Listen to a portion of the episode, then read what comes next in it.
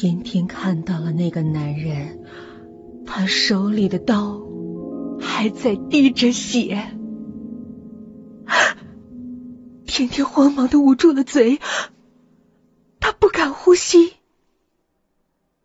但那个男人马上察觉到了他的存在，并将视线转向了他，但却不带任何的愤怒和情绪，显得有点诡异。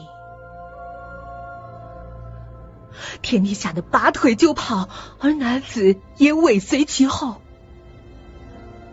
甜甜觉得自己快被追上了，于是他慌忙的躲进了附近的一个公厕，并选了最里面的一间躲了进去。没过多久，他感觉到那个男人也跟进来了。那个男人开始一间一间的用脚踢开了厕所的门。